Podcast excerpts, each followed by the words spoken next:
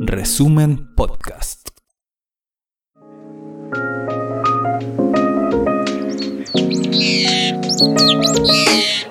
Conversaciones Ecoconstituyentes, el nuevo programa sobre desafíos socioambientales en Chile y Latinoamérica, una coproducción entre Resumen.cl y el Observatorio Latinoamericano de Conflictos Ambientales, OLCA. En esta ocasión entrevistamos a Alejandra Parra de la Rada y a Lucio Cuenca del OLCA con el tema Proceso Ecoconstituyente. Ecoglosario Constituyente, un cuadernillo de trabajo territorial para pensar colectivamente nuevos horizontes post-extractivistas en el marco del actual debate constituyente.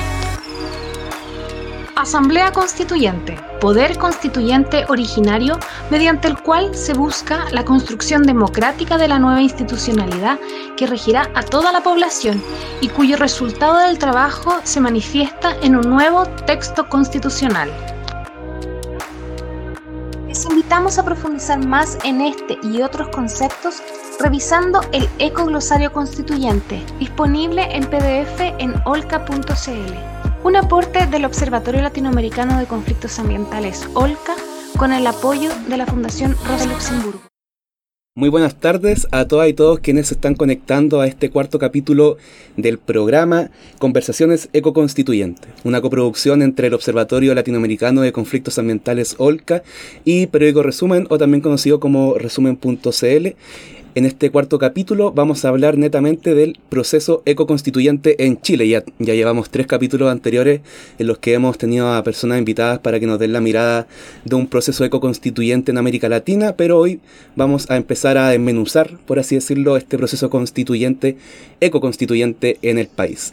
Eh, antes de presentar a las personas invitadas, en esta ocasión está como co-anfitriona, por así decirlo, o coanimadora, María Paz López, integrante del Observatorio Latinoamericano de Conflictos Ambientales. ¿Cómo estáis, María Paz? Hola, bien, muy bien. Muchas gracias y muchas gracias a todas y todos quienes nos están viendo a través de redes sociales. Bacán. Recordamos que el título de esta, de esta ocasión es Proceso Ecoconstituyente en Chile. Para eso tenemos a dos personas invitadas que voy a dar a conocer ahora, pero ustedes ya lo están viendo en pantalla y posteriormente van a poder escuchar su voz si es que escuchan este programa en formato podcast. La primera es Alejandra Parra, integrante de la Red de Acción de Derechos Ambientales RADA. ¿Cómo estás, Alejandra? Hola Javier, hola María Paz, muchas gracias por la invitación, un gusto saludarles y al, invitado que vas a presentar ahora también aprovecho a saludar. Tomando el pase que dio Alejandra, damos paso a la presentación de Lucio Cuenca, director del Observatorio Latinoamericano de Conflictos Ambientales, OLCA, que también nos acompaña en este cuarto capítulo de Conversaciones Ecoconstituyentes. ¿Cómo estás, Lucio? Hola, Javier. ¿Qué tal, María Paz? ¿Cómo están? Eh, y bueno, encantado de estar con Alejandro también en, esta, en este conversatorio. Eh, y gracias también por todo el trabajo y a los que nos están viendo y escuchando. Ojalá que sea una, una tarde nutritiva para el tiempo que estamos viviendo. Muchas gracias Lucio y Alejandra y también a María Paz por, por participar de esta instancia. Le recordamos a la gente que se está conectando tanto en YouTube como en Facebook que eh, puede dejar sus comentarios y sus reflexiones en la caja de, valga la redundancia, comentario de cada una de las redes sociales, como también va a poder ver y escuchar esta conversación en redes sociales de resumen y en algunos días más va a salir esta entrevista íntegramente transcrita, así que también la va a poder leer si es que más, en vez de escuchar y, y ver y le gusta más leer, también la va a poder leer completamente. Em, algo que se me olvidó, ahora empezamos de una forma diferente, ustedes vieron una cápsula que forma parte de eh, el Ecoglosario Constituyente lanzado en noviembre de 2020, si mal no recuerdo, por el Observatorio Latinoamericano de Conflictos Ambientales OLCA, y vamos a estar ocupándolo como un recurso eh, durante esta conversación, como también en las que quedan en este, en este ciclo de, conversaciones que estamos teniendo entre Resumen y Olca, invitando a, a diferentes personas para conversar sobre el proceso ecoconstituyente vimos el concepto de asamblea constituyente, algo que va a ser transversal durante esta conversación y más adelante también vamos a tener otra, pero no les voy a dar el nombre para no hacer un spoiler. Así que dejo a María Paz para que comience a moderar esta grata conversación entre Lucio y Alejandra, como también recordar a la gente que puede dejar sus comentarios y reflexiones en las cajas de las redes sociales. Muchas gracias, Javier. Bueno, antes de entrar propiamente en los temas ya ecoconstituyentes, como este es el último programa del año, queríamos partir con algo más de evaluación, quizás ver un poquito este 2020 que ya se va. Y queríamos empezar preguntándote a ti, Alejandra, eh, ¿qué crees que es lo mejor o la mejor noticia o hecho que haya ocurrido este año en términos socioambientales? Tal silenciada, Alejandra. Queremos escucharte. Ahora sí, ahora sí, perdón. Em, a mí me sorprendió mucho este año, durante la pandemia, esas imágenes que aparecieron de animales salvajes que entraron a las ciudades porque las ciudades estaban vacías de gente, porque la gente estaba guardada en sus casas y no habían autos transitando. Entonces aparecieron em, patos, eh, todo tipo de, aves que entraron a las ciudades, eh, eh, lobos marinos en los ríos que, son frecuentemente muy transitados por embarcaciones, otros tipos de, animales marinos que se metieron ahí a, los, canales, a los ríos que, que atravesan grandes ciudades del mundo. en Santiago, los pumas que aparecieron en algunas comunas con imágenes muy, muy sorprendentes, paseándose, pero como Pedro por su casa, em, eh, lo, que, lo que nos muestra que la naturaleza está ahí, está cerquita, eh, que, eso de que está muy aparte, distanciada de nosotros, no, no, es, no es real. Y que además, eh, si nos comportáramos de una forma un poquito más decente con la naturaleza, eh, la, podríamos tener mucho más cerca aún. Eh, la naturaleza tiene una capacidad increíble de regenerarse, de restaurarse, de, recuperarse. Y entonces eso me dio muchas esperanzas de que si cambiamos un poquito el rumbo de, para dónde vamos como humanidad, podemos eh, resarcir un poco el daño que hemos hecho y podemos ayudar a la, naturaleza a recuperarse, que en el fondo también es recuperarnos nosotros y nosotras mismas. Eso yo diría que es lo que, lo que más me sorprendió de este año pandémico y me agradó además.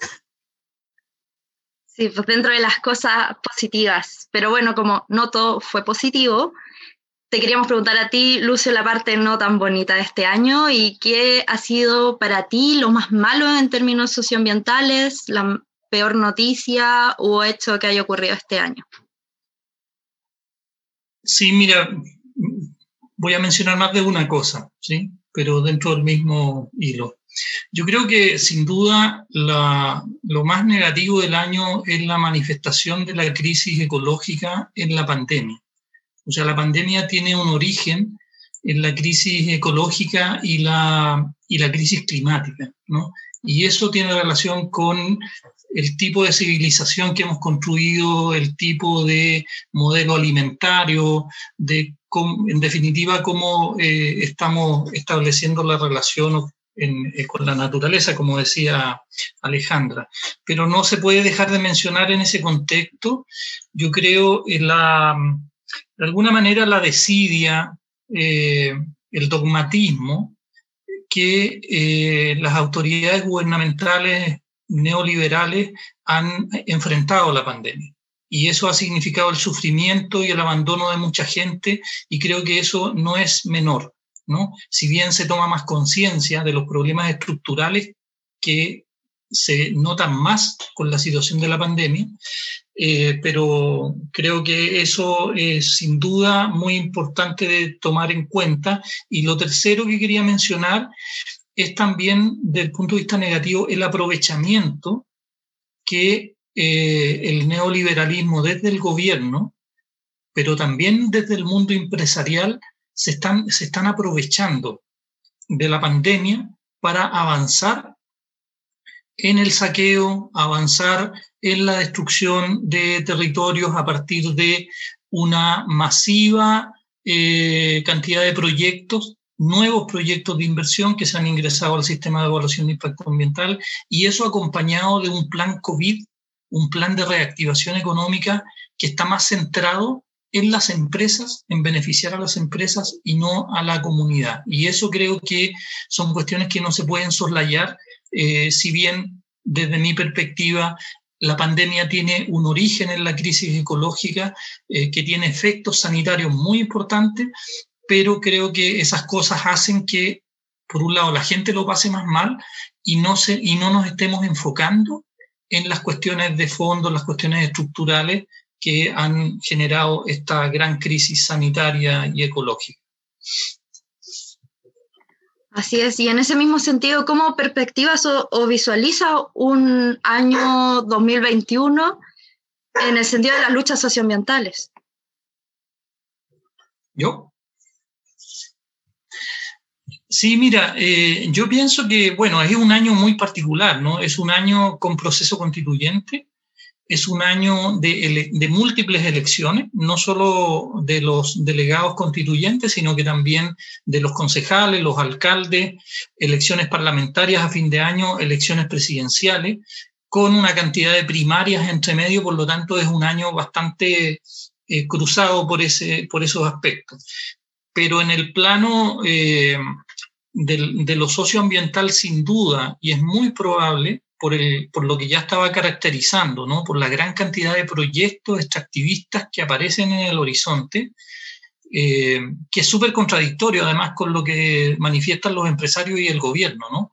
que la pandemia genera incertidumbre, que se van a ir las inversiones, que no sé qué, pero resulta que la avalancha de inversión es mucho mayor en estas condiciones que en condiciones normales. Y eso lo, lo hemos publicado haciendo algunos estudios.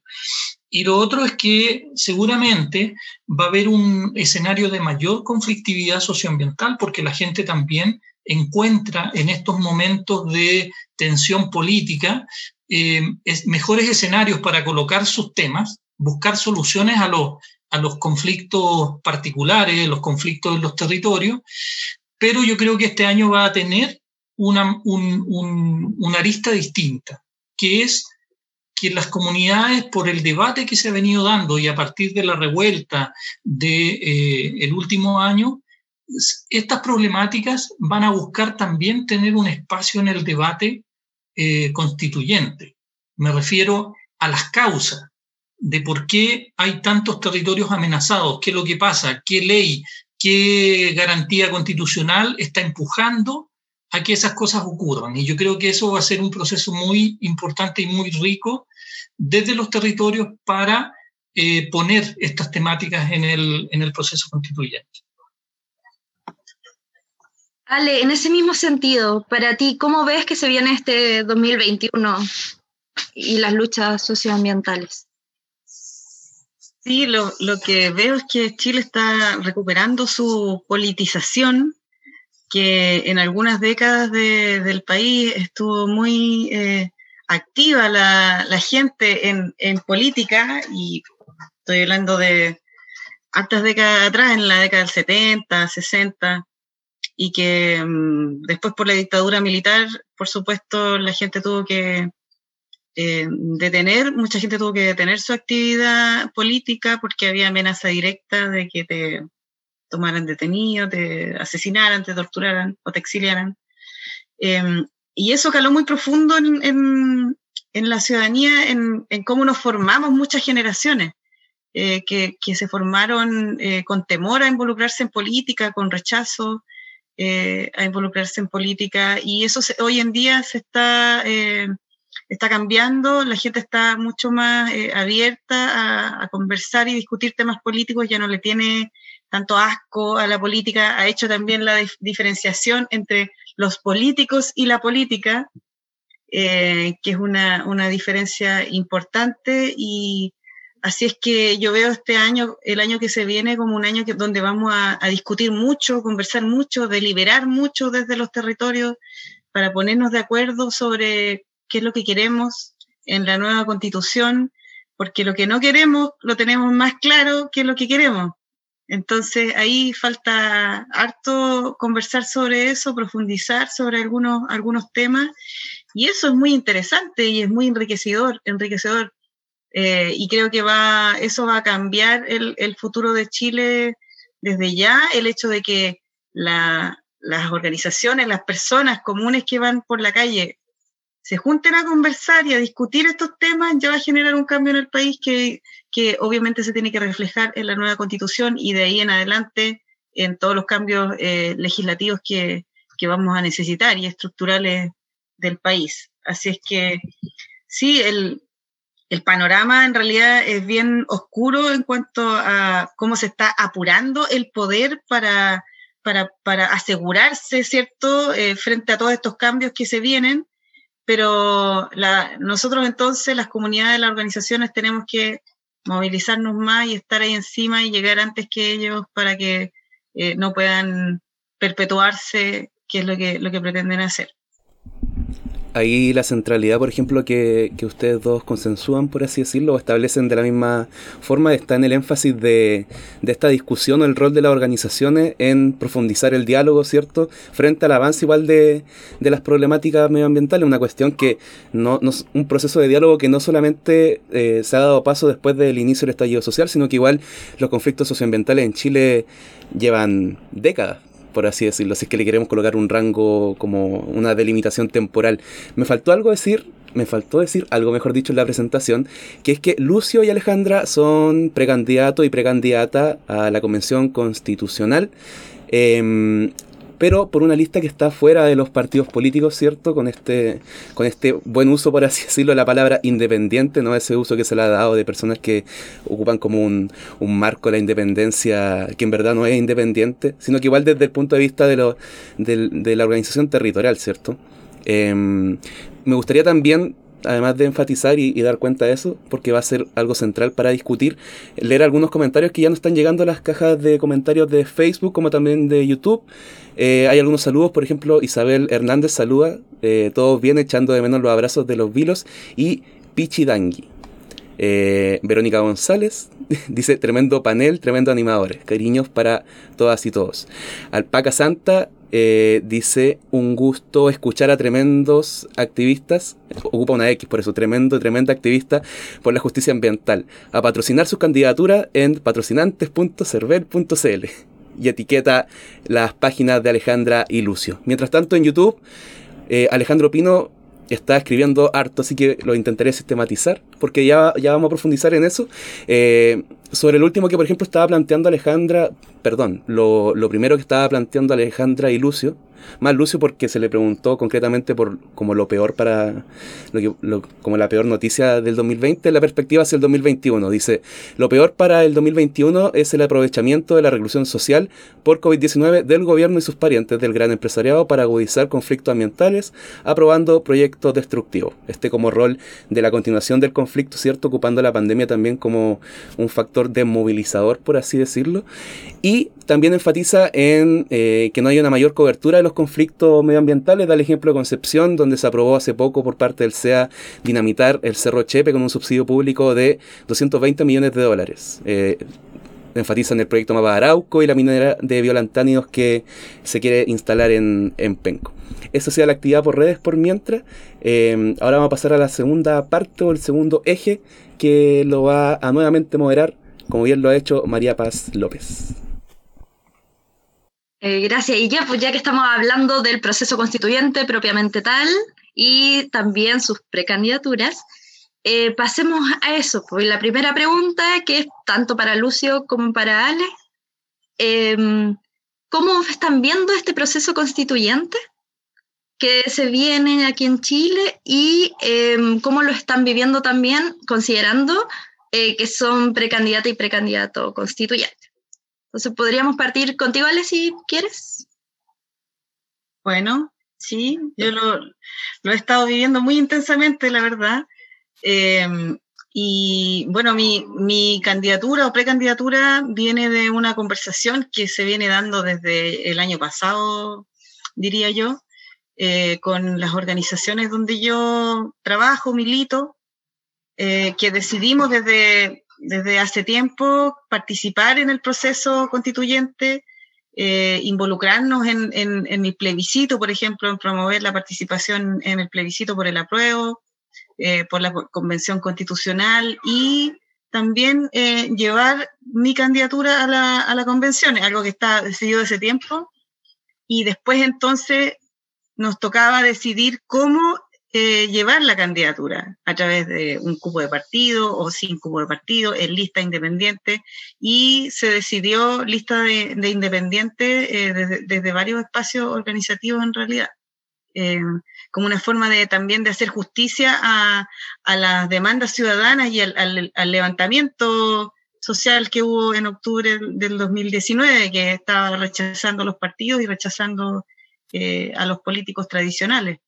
Entonces, también como una forma de hacer justicia con eso y de darle la oportunidad al electorado de, votar por gente independiente, es que decidimos levantar, esta, levantar un espacio donde pudieran converger las organizaciones de los distintos movimientos sociales de la región, de los distintos territorios de la región también, para que pudiéramos levantar una lista que representara eh, los, territorios, las organizaciones y los movimientos de la región y de, una y, de alguna manera intentar eh, unificar entonces eh, la, las candidaturas independientes y no, no generar dispersión de votos. Entonces, hicimos un, un, esfuerzo bien grande para poder abrir un espacio donde participaran todas las organizaciones que quisieran ir por la línea independiente de movimientos de organizaciones de territorio para eh, así también desarrollamos un mecanismo propio, por ejemplo, para, para, decidir cuál era la configuración final de la lista, de manera horizontal, democrática, abierta, transparente, y de esa manera levantamos la lista que, bueno, levantamos dos listas, una para el distrito 22 y otra para el distrito 23, los dos son de la, de la región, y ha sido harto, harto trabajo, harta dedicación, eh, hacemos como tres reuniones entre medio de la reunión de la asamblea para prepararla, para preparar material, eh, para hacer una buena convocatoria, un buen programa, eh, para preparar la moderación. Lo hemos hecho con mucho cuidado, con mucho cariño, eh, que creo que es una nueva forma de, de hacer política, una forma ciudadana, feminista también podríamos decir, porque es bien transformadora, no hay eh, no hay eh, gente, no hay una estructura jerárquica dentro de cómo nos organizamos.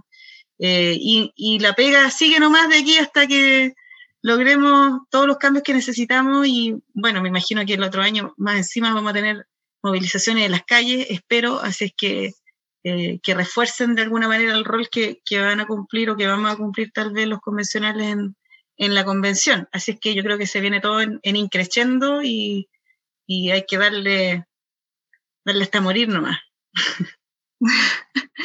Hoy mucho, aguanten todo ese proceso que, que, además requiere mucho, mucho trabajo. Hoy, Ale, y tú antes de este contexto, ¿habías pensado alguna vez eh, presentarte alguna candidatura, no sé, concejal, alcaldesa, diputada, etcétera?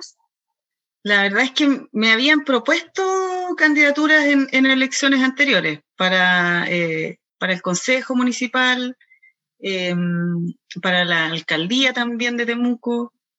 Eh, y bueno, la, la, verdad es que las decisiones, como yo soy militante de organizaciones, nunca las he querido tomar de manera individual y siempre lo he consultado con, eh, con las organizaciones donde yo milito, la RADA, la, la Red de Defensa de los Territorios.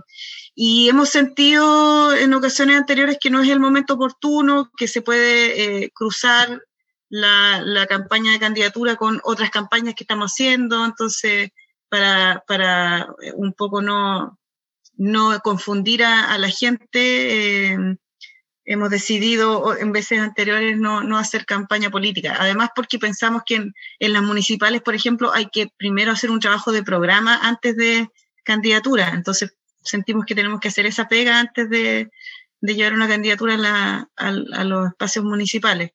Pero es un tema que hemos venido entonces masticando, procesando desde hace tiempo. No, no, le hemos hecho el quite, digamos, a, las candidaturas. Pero pensamos que ahora sí es el momento oportuno y que no, no podíamos dejar de participar acá. Es el momento. Bueno, llegó el momento también eh, por tu lado, Lucio.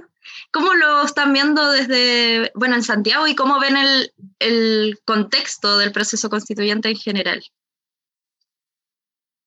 Mira, em, yo creo que el, proceso abierto, sin duda, está muy vinculado a la revuelta social que se inicia en octubre del año pasado. Pero yo me gustaría traer a, la discusión también que desde nuestra perspectiva este es un proceso que nace un poco antes, ¿no? Ya hace algunos años empieza un proceso constituyente cuando se toma conciencia y empiezan a haber expresiones sociales de cuestionamiento profundo, si bien vivimos durante mucho tiempo bajo la constitución de Pinochet. No hay que olvidarse que la administración de los gobiernos que tuvimos hasta, hace, hasta ahora eh, buscaron legitimar la constitución de Pinochet bajo ciertas reformas. Entonces, ese, ese proceso de toma de conciencia y de cuestionamiento profundo a la legitimidad, pero a la constitución en sí misma, como que se retrasó un poco. Y yo creo que desde hace unos cinco años a la fecha ya se instala un proceso constituyente eh, con más expresión eh, eh, social, ¿no?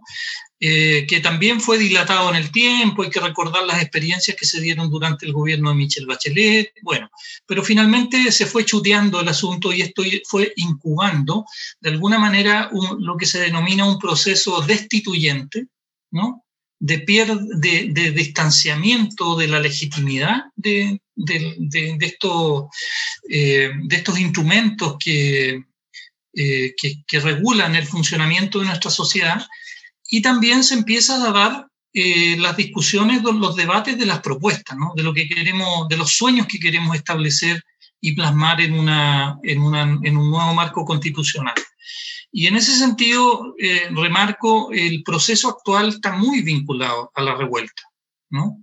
Y allí, en ese momento de la revuelta, concurren muchas luchas y muchas demandas que venían fragmentadas y que se instalan en un momento y que rápidamente, a las semanas de iniciar la revuelta, se surge, se plasma en una gran demanda que es la nueva constitución, una exigencia de nueva constitución.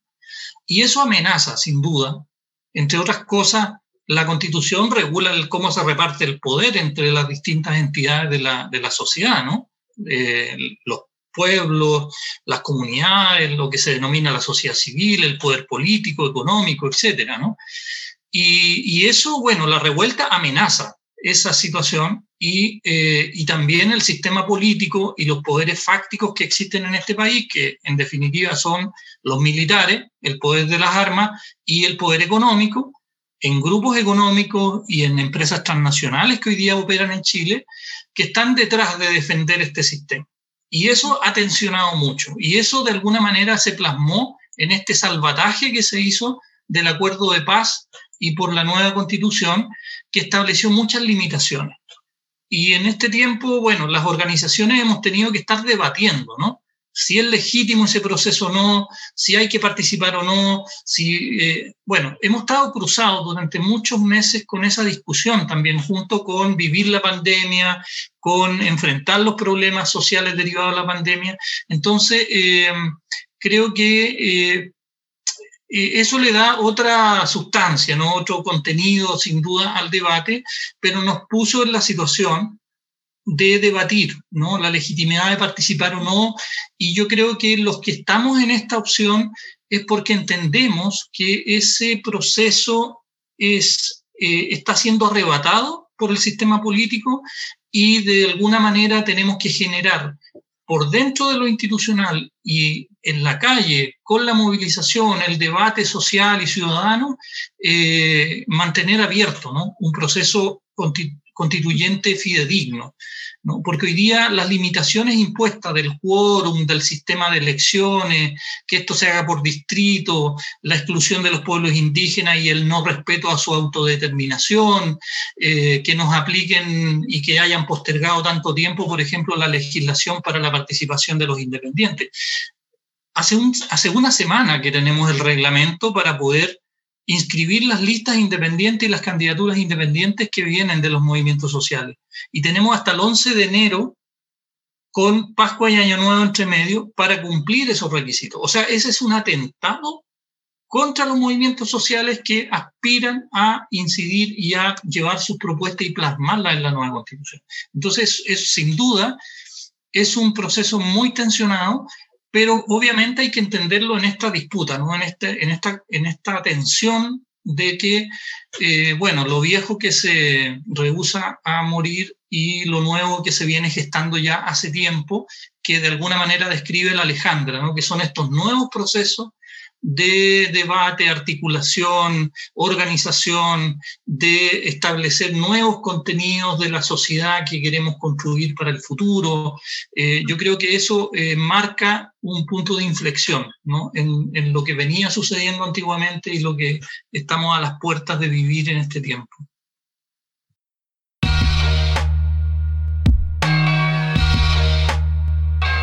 Tras más de una década publicando noticias de forma independiente, requerimos de tu aporte para seguir cuidando tu información. Te invitamos a visitar resumen.cl e ingresar a la pestaña Colabora. Puedes apretar nuestro botón Donar, realizar una transferencia electrónica o elegir un aporte mensual para mantener vivo este proyecto orientado a la defensa de los territorios y las comunidades es que hoy te invitamos a colaborar.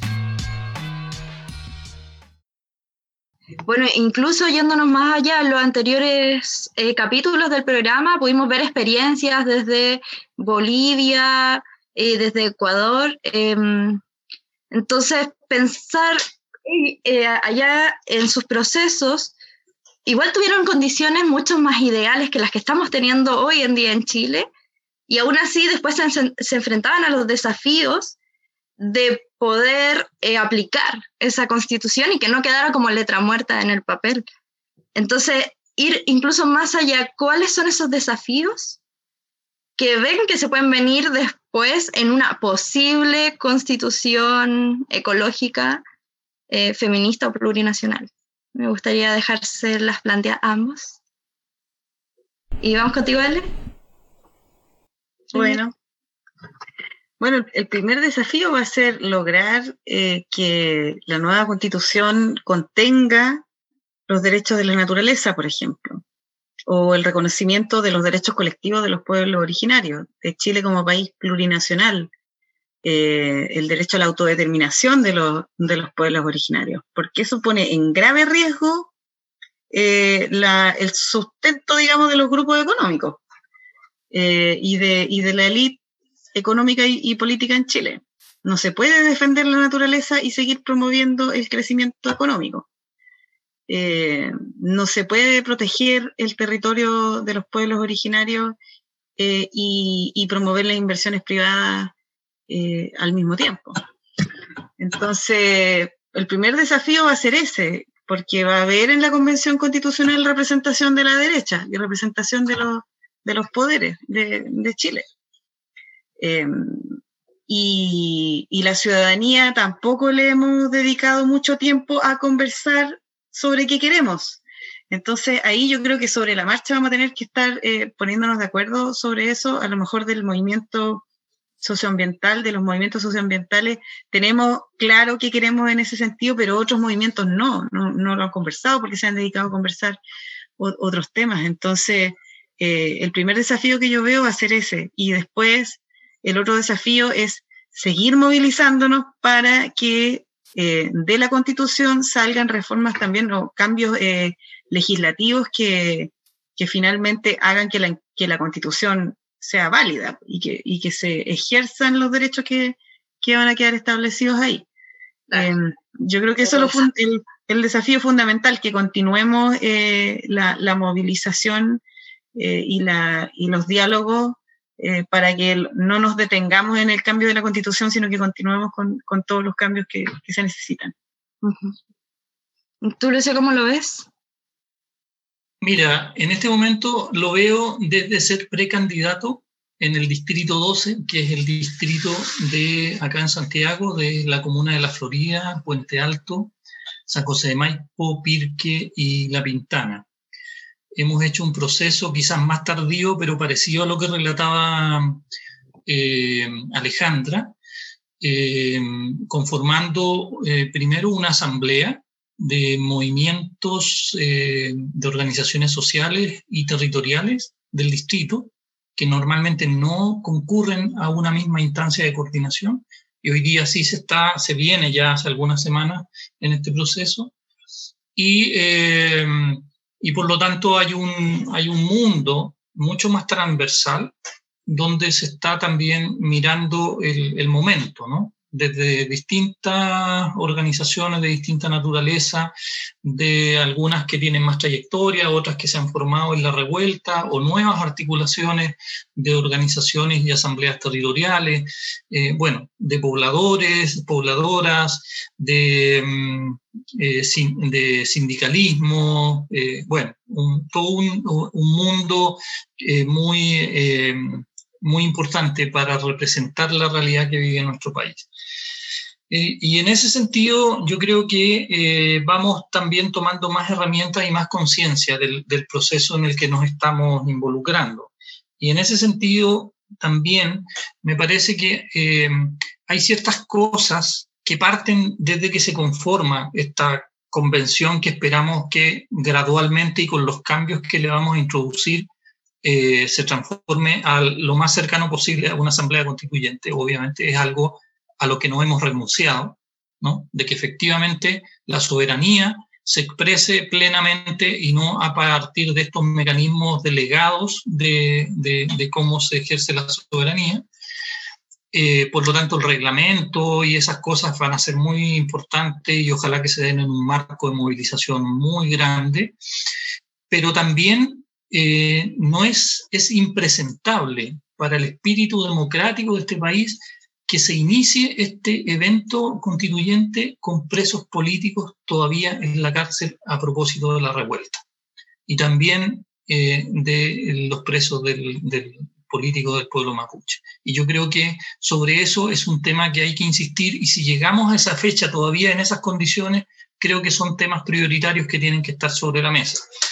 Lo otro, como decía Ale, también, bueno, hay varios temas que, que, se requiere tener presente, la experiencia latinoamericana nos advierte de cosas que si no se aseguran dentro de la Constitución o con medidas provisorias para leyes posteriores o plazos que se establezcan de obligar a que se cambien las leyes, porque acá, aunque digamos que el agua va a ser un bien común, un derecho humano, un derecho de la naturaleza, eh, si no establecemos en la Constitución, por ejemplo, a la par las prioridades de uso del agua, como lo hizo la constitución ecuatoriana, no, nos vamos a quedar a, medio camino. Si no establecemos que, no sé, en un año, en dos años, en seis meses se va a cambiar radicalmente el código de aguas, vamos a quedar a medio camino. ¿no? Entonces, la constitución es, es el gran nuevo acuerdo de convivencia en común,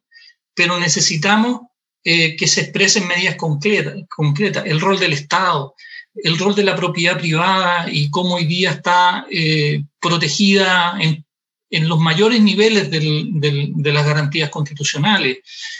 La renuncia que el Estado hace a eh, ser eh, empresa, pero la garantía que le da de libertad de negocios a las empresas y los poderes que le entregan con la protección de la propiedad privada, los temas de descentralización, los temas de participación y, la, y la, democracia, cómo se ejerce ¿no? en, en, en este nuevo marco. Entonces yo creo que hay, hay temas muy relevantes tanto en lo previo, en la conformación y en el debate que debiéramos ir eh, profundizando. Totalmente. Y justo para allá queríamos a ir ahora a todos esos temas que hay que profundizar, que tienen que ver más con el contenido de esta nueva constitución. Así que les queríamos mostrar una cápsula a continuación. Dale, Javier. Ya. Recuerdo, y paso el dato porque hay que pasarlo, que todas estas cápsulas que se van a estar mostrando en el programa forman parte del Eco Glosario Constituyente que está disponible en la página de Olca para su descarga en, en PDF, como también se han ido subiendo las cápsulas audiovisuales a las distintas redes. Pero ahora les voy a mostrar la cápsula que es sobre el concepto de planificación territorial con enfoque ecosistémico. Así que nuestros rostros van a desaparecer, pero volvemos en menos de un minuto. Ecoglosario Constituyente, un cuadernillo de trabajo territorial para pensar colectivamente nuevos horizontes post-extractivistas en el marco del actual debate constituyente. Planificación territorial con enfoque ecosistémico Organizar y planificar el territorio considerando un balance entre los sistemas sociales y ecológicos, incorporando los usos tradicionales, la relación sociedad-naturaleza y la biodiversidad. Les invitamos a profundizar más en este y otros conceptos revisando el Ecoglosario Constituyente, disponible en PDF en olca.cl un aporte del Observatorio Latinoamericano de Conflictos Ambientales, OLCA, con el apoyo. Y hemos vuelto después de esa cápsula. Así que María Paz, te dejo para abordar este último eje, que ya estamos llegando a los 40 minutos de conversación. Recordamos también a la gente que puede dejar sus comentarios en las cajas de comentarios, ¿cómo se llaman? Es muy redundante eso, pero no tiene otro nombre. Voy a inventarle uno en algún momento eh, para poder ir haciendo más dinámica esta conversación. Dale nomás, María Paz. Súper. Bueno, ahí estaba la, una de las tantas cápsulas que están saliendo del ecoglosario constituyente. Em, y esta de planificación territorial con enfoque ecosistémico. Entonces queremos meternos un poco en estos contenidos que deberían estar presentes sí o sí en esta constitución, pensando una constitución con anhelo ecológica, feminista, plurinacional. Entonces, partir em, preguntando, ¿este concepto cómo lo ven aplicado quizás a una constitución u otros contenidos que crean que son fundamentales que estén presentes. Ahí partimos, Lucio. Sí. Sí, bueno, em, en, Chile es, el ordenamiento territorial es una herramienta que ha sido abandonada o que se ha entregado también a partir de esta lógica del Estado subsidiario a los privados. En realidad, en este país no existe planificación del uso del territorio. Lo que existe, en el mejor de los casos, son ordenamientos territoriales para las zonas urbanas, pero que en general lo que hacen es regularizar cosas que ya los privados eh, establecieron, ¿no? Como ocurre con la expansión inmobiliaria, por ejemplo, hoy día, ¿no? Y, por lo tanto, y no sé, Chile lleva 20 años discutiendo la posibilidad de tener una ley de ordenamiento territorial que incluya el conjunto del territorio. Entonces, ni siquiera eso hemos logrado tener, ¿no? Y por eso existe eh, una, una forma de imponer en el uso del territorio eh, cosas que se reproducen desde el centralismo del país, de las prioridades de los negocios, del extractivismo, de generar energía para los grandes centros de consumo. O sea, no hay una concepción ni, de, ni descentralizada ni, y menos ecosistémica, como, como se está planteando en este concepto. Entonces creo que eh, si, llegamos a establecer y a tomar conciencia que se debe establecer una nueva relación con la naturaleza, donde partimos por eh, reconocer valores intrínsecos y no solo de utilidad para la comunidad humana eh, que tienen las distintas especies, la naturaleza en general, obviamente una herramienta como esta se tiene que aplicar de manera absolutamente distinta. ¿no? Porque, eh, y creo que allá apunta el concepto cuando se habla de lo ecosistémico, y donde, entre otras cosas, se debe reconocer el derecho de la naturaleza a que se respeten sus ciclos, el derecho a la restauración y a la recuperación de, los eh, espacios ecosistémicos que han sido dañados. O sea, es cambiar totalmente el paradigma de cómo se habita y cómo se, eh, se establece una, una, vida, una forma de vida en el territorio eh, que, que, efectivamente resguarde eh, la naturaleza y la relación que las comunidades humanas dentro de la naturaleza tenemos que tener con las distintas especies. Totalmente. Y Ale, ¿tú cómo, ¿Qué contenidos crees que deberían estar, ya sea tomando este del ejemplo de la cápsula u otros que, sientes que tienen que estar incluidos en esta nueva constitución?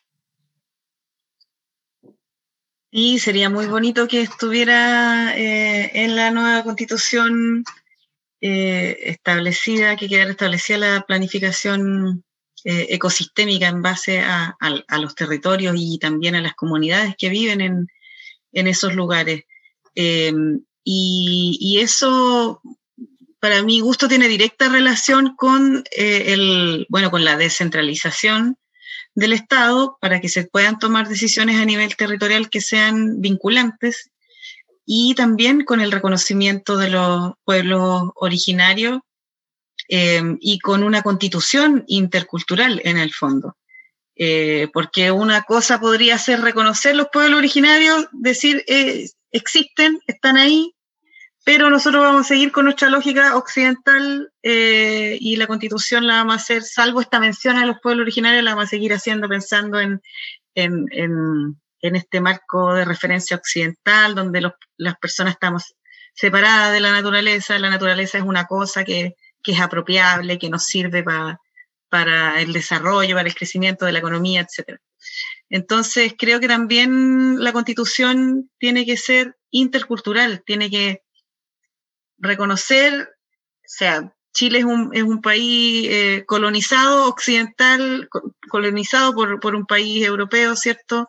Eh, y que se instaló sobre el territorio del pueblo originario, y eso también tiene que estar reconocido en la Constitución, que eh, la, el pensamiento occidental deje de ser hegemónico y que también en la Constitución se dé cabida a las concepciones, a las formas de ver el mundo y de relacionarse de los pueblos originarios y, y por cierto, de cómo los pueblos originarios planifican su territorio, que seguramente ellos lo hacen, eh, hacen planificación eh, eh, ecosistémica, en base a lo que hay en el lugar, a dónde hay cursos de agua, dónde hay bosque, dónde anidan las aves, eh, etcétera. Entonces ahí también tenemos mucho que, aprender de ello y, para, y para mí sería un, tremendo logro que la constitución fuera, además de, reconocer los pueblos originarios, además eh, fuera intercultural, es decir, incorporara conceptos eh, y formas de, vida de los pueblos originarios. Finalmente, disculpen que me meta, pero finalmente eh, lo que hace esta planificación es como comprender los conflictos de forma situada. Es como, por ejemplo, ambos plantean algo súper importante que es el rol que tiene la organización o, la, o, el concepto de vinculante, por así decirlo. Dejar de lado este, este aparataje como más consultivo de no, la organización tanto pensaba aquello de este proyecto, pero como yo soy el órgano estatal, puedo definir y decir que lo escuché, pero no así abordarlo de forma de planificación estratégica, ¿cierto?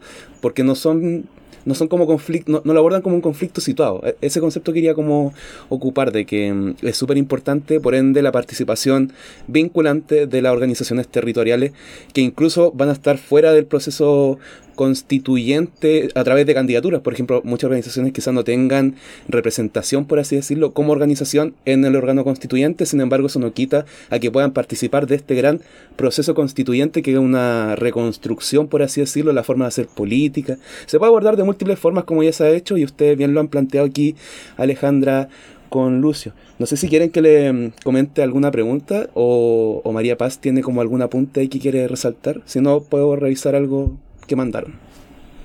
Sí, yo creo que estaríamos como para las preguntas del público. Sí, miren, eh, hay una, hay dos preguntas como centrales que, que voy a como orientar. Una pregunta concretamente sobre los conceptos y definiciones que deberían tener la nueva constitución, cosa que ustedes ya han ido planteando, pero si tienen alguna idea más como operativas o concretas de cómo instalar pilares, por ejemplo, cómo se puede materializar el carácter plurinacional y ecologista, por ejemplo. Eh, así que puede, puede ser una constitución, por ejemplo, feminista. Em, yo no, puedo hablar de feminismo, evidentemente, pero ahí, por ejemplo, Alejandra puede dar hartas directrices eh, si es que se puede considerar como tal esa carta y ese proceso de construcción de la Carta Magna. Eh, y otro comentario de Alpaca Santa, buen, buen nombre. Han mencionado, lo voy a leer directamente, han mencionado las numerosas trabas para la participación de independientes en listas independientes.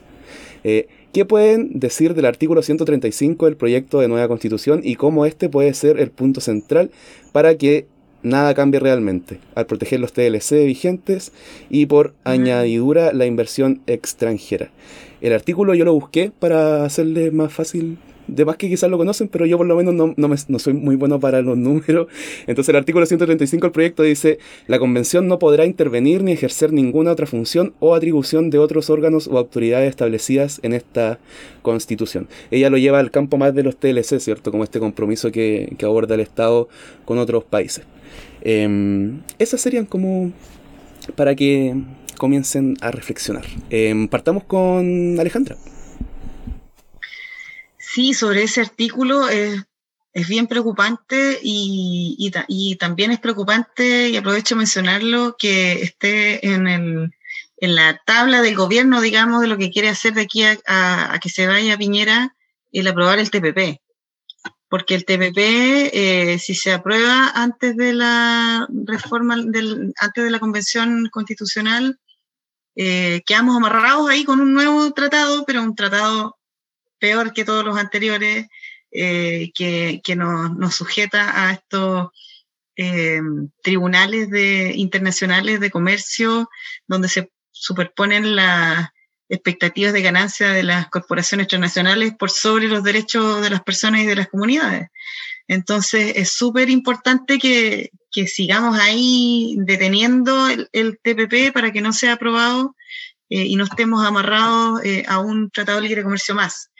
Ahora también eh, yo creo y, espero, y hay que hacer todo lo posible para que eh, podamos cambiar la constitución de tal manera de que eso también desencadene una revisión de los tratados de libre comercio y también eh, el, poder salirnos de los que sepamos que, no nos convienen. No sé si hay alguno que nos convenga, así como a los pueblos de Chile además de, convenirle a, los grandes capitales, porque a ellos sabemos que les convienen, pero el resto de, la gente, nadie ha visto ni uno de los tratados de libre comercio y al contrario, han destruido eh, los negocios eh, locales, los, negocios eh, del país, han, destrozado la, economía interna, digamos, y nos ha dejado siempre a la, a la merced de lo que ocurre con el mercado internacional, que, que cuando colapsa eh, es como una pandemia, pero, pero económica. Em, entonces, ese es otro desafío que hay, eh, que, que, la nueva constitución nos permita después entonces revisar estos tratados de libre comercio eh, para poder retirarnos de ellos, porque sí se puede retirar un país de, un tratado de libre comercio. Lucio. Sí, mira, em, quería vincularlo con el tema que, estábamos comentando antes también, ¿no? O sea, para que se entienda que, esto es un... O sea, que hay cosas que están interrelacionadas, así como en la naturaleza también a nivel del proceso constituyente y de las cosas que tenemos que considerar. O sea, por ejemplo, no se puede hacer planificación ecosistémica si es que no recuperamos los bienes comunes de la naturaleza. O sea, ha sido imposible, por ejemplo, implementar un sistema de gestión que se denomina eh, la gestión integrada de las cuencas, que se hace a partir de los recursos hídricos, porque en Chile el agua está privatizada y a los privados no les interesa ponerse de acuerdo con los campesinos respecto a cómo se usa el agua, cómo se distribuye el agua, cómo se cuida el agua, cómo se gestiona. Y por lo tanto, no hay gestión integrada de cuenca, que son herramientas que podrían pensarse que eh, resuelven ciertas cosas de, buen, de buena gestión de, de, estos bienes. En Chile no, hay, no está reconocido el suelo como un patrimonio natural. La vida que existe en el suelo y que permite la fertilidad, la, eh, la, producción de alimentos, la existencia de distintos ecosistemas, no, tiene, no existe legalmente en, este país así como otras cosas que fueron entregadas al mercado. Entonces creo que un punto central para poder avanzar en esa instrumentalización de, eh, de, este nuevo país que queremos refundar es tener claro que pasa por desprivatizar y por recuperar los bienes comunes. ¿no? Quería fijar esa, un poco esa idea. Y lo otro es que el, respecto a la ley que, generó este proceso y que tiene este artículo 135, claro, eh, dice que se deben respetar los tratados que están vigentes en general. Y dentro de eso los tratados de libre comercio, pero ahí también entran los tratados de protección de inversiones, también entra el tratado minero binacional con Argentina que, que creó las atrocidades como el proyecto Pascualama. O sea, hay un conjunto de cosas ¿no? que son que, existen y pueden ser concebidas solo bajo este régimen neoliberal de propiedad privada y de, em, eh, de, una sociedad pensada en función del interés privado y la empresa. Y eso es lo que tenemos que eh, cambiar. ¿no? Entonces, em, me parece que si bien son cláusulas establecidas, son temas que deben ser centrales a tener en cuenta para que no se transformen en torniquetes ni en trampas. Las tenemos que sacar del camino, ¿no? Y si bien están puestas allí, son parte de las cosas que, por lo menos los que estamos en este proceso, asumimos el compromiso de que son los temas que deben estar, eh, que se deben erradicar. Tenemos que sacar todo lo que impida que se, que se exprese plenamente la soberanía en este proceso constituyente y asumirnos todos y todas constituyentes, no solo los que potencialmente podemos ser candidatos o candidatas o los que podamos ser electos o no electos, sino que acá cada uno, cada comunidad, cada persona es un constituyente y debe ejercer su derecho para que se plasme este sueño de un nuevo eh, país en, en, esta nueva constitución que tenemos que velar porque tenga como ya lo mencionábamos, cosas que permita hacer que la constitución sea autoejecutable de alguna manera, pero también que no nos resuelve todos los problemas si es que no ponemos atención en el proceso que se abre de ahí en adelante. Entonces, eh, creo que eh, mm, se va tomando más conciencia sobre estas cosas y podemos tener un proceso súper potente y como dice el movimiento feminista, el llamado es a saltarse todos los torniquetes y a hacer un ejercicio lo más pleno posible de la soberanía eh, popular en este proceso constituyente. Bueno, buenos aportes presentaron ambos. Finalmente igual hay algo central que quizás es transversal, que va más allá de lo medioambiental, que ha sido como el foco de este programa, que es como esta desmercantilización de los derechos sociales. Es hasta difícil decirlo, imagínate cómo hay llevarlo a la práctica. Por eso no Sí, entonces es como transversal porque la postdictadura chilena, como bien se habló en un inicio, eh, claro, están estos anclajes, se generaron estas modernizaciones clave, pero hubo una postdictadura que eh, ancló mucho más todas estas modernizaciones y que se han ido eh, anclando aún más, cada vez más profundamente en el sistema político. Por ende, es importante irrumpir de una forma igual multidimensional, ¿cierto? Y este concepto de la desmercantilización. Eso mismo que dijo Lucio. Eh, de Alejandra. claro, eso es importante ir eh, enfatizándolo. Voy a leer un último comentario que llegó de Salvador Muñoz. Dice, hay que promover ese cambio cultural en relación con los ecosistemas y concuerdo que para ello se tiene que generar, promover, fortalecer los espacios de participación. Lamentablemente por la pandemia ha bajado la participación con el distanciamiento social y la crisis sanitaria, social y económica. Se tiene que cambiar la constitución representativa a participativa buen, buen concepto, eh, y eliminar la ley 20.500 de participación ciudadana. Estamos llegando ya al término de este cuarto capítulo de conversaciones ecoconstituyentes. Eh, María Paz, si es que quieres darle el paso a algo o, le damos el paso directamente a nuestras personas invitadas para que cierren con un broche de, oro algún llamado o algo para la gente que nos está escuchando. un minuto. ¿Qué quieren decir? Me parece. Partamos con. ¿Yo para que cierre la Alejandra o no? ¿Cómo? ¿Parto yo para que cierre la Alejandra? Me parece, eso mismo iba a decir. Dale nomás. Ok, sí. Mira, dos cositas. Quería rescatar de este año 2020 un, algo que, que ha sido un triunfo para el movimiento socioambiental, que es la clausura total y definitiva de Pascualama, que es un proyecto que ha sido emblemático y quizás allí hay un punto de inflexión respecto de la lucha por la recuperación del agua y la protección de los glaciares. Y expresarle todo nuestro cariño y eh, a la comunidad del Valle del Huasco, ¿no? que, que, ha estado durante 20 años en ese proceso.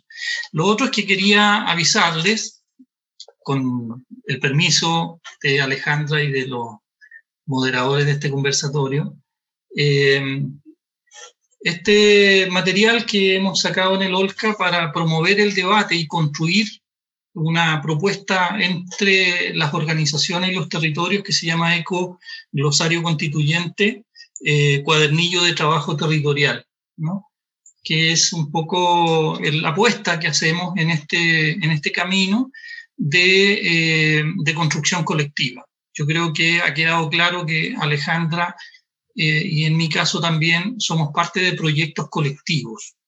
Lo que estamos haciendo hoy día es representar a esos espacios y a esas construcciones. Y el ecoglosario va en esa dirección también, se viene nutriendo de eso.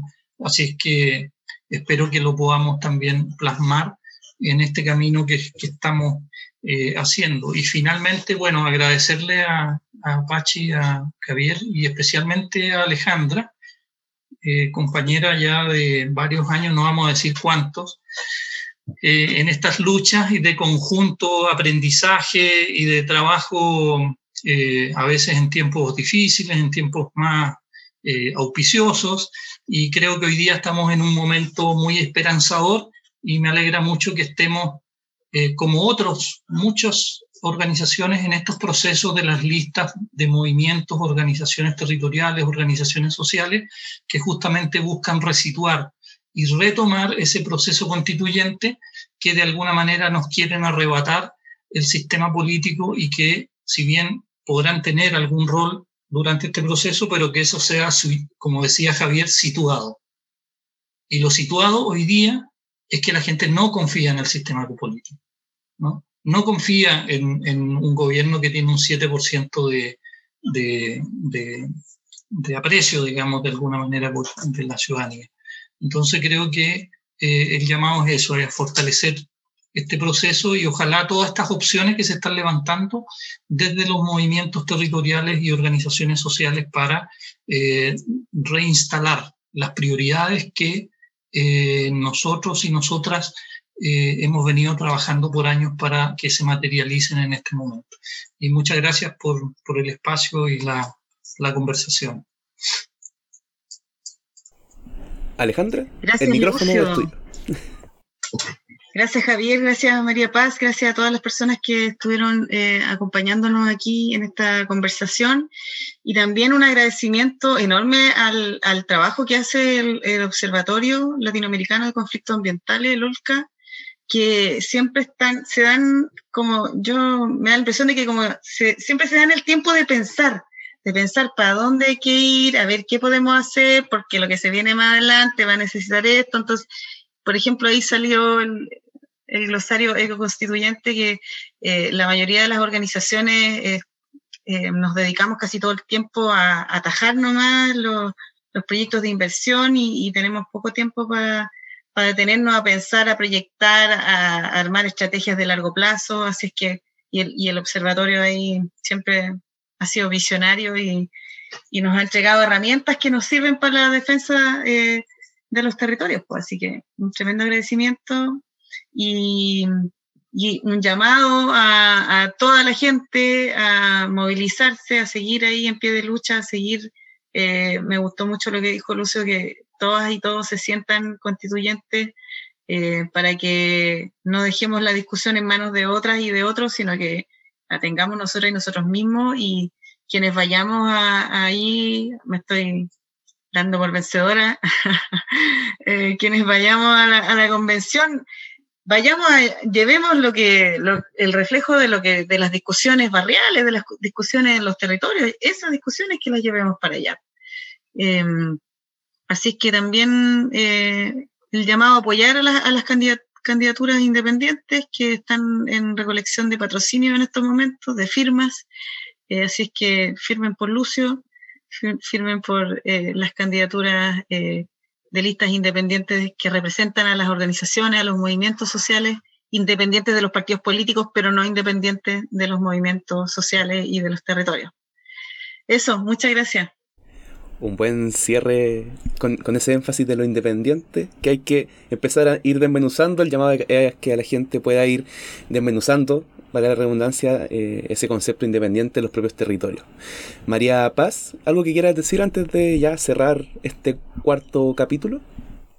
Nada, agradecer a Lucio, a Ale, fue una conversación, una conversación muy grata y con muchas cosas muy relevantes que salieron donde hay que poner los énfasis, la participación, ¿cierto? El eh, visualizar cuáles son los principales desafíos, tenerlos ahí presentes y también, em, como decía ahora el último, la ALE, el apoyo a las candidaturas que se están levantando desde las organizaciones, desde los territorios, que son finalmente eh, los que han levantado todo este proceso históricamente y que tienen que estar ahí presentes. Así que muchas gracias. Y gracias obviamente a todas las personas que nos estuvieron escuchando.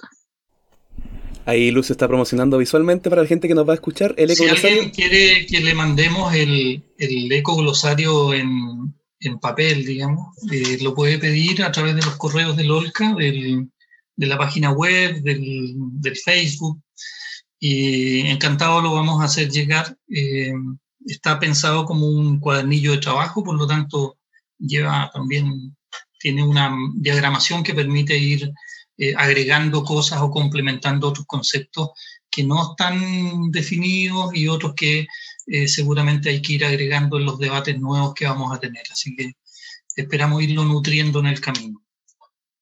Alejandra ahí levantó la mano, así que al parecer ella, ella lo va a querer. Y ahora es cuando va a empezar la lluvia de correo a Olca pidiendo en físico el, documento, pero también disponible en su descarga si es que usted es más del PDF, también está disponible en la página de Olca. Un último mensaje para cerrar, nos dejan saludos desde Laja, acá defendiendo nuestro humedal.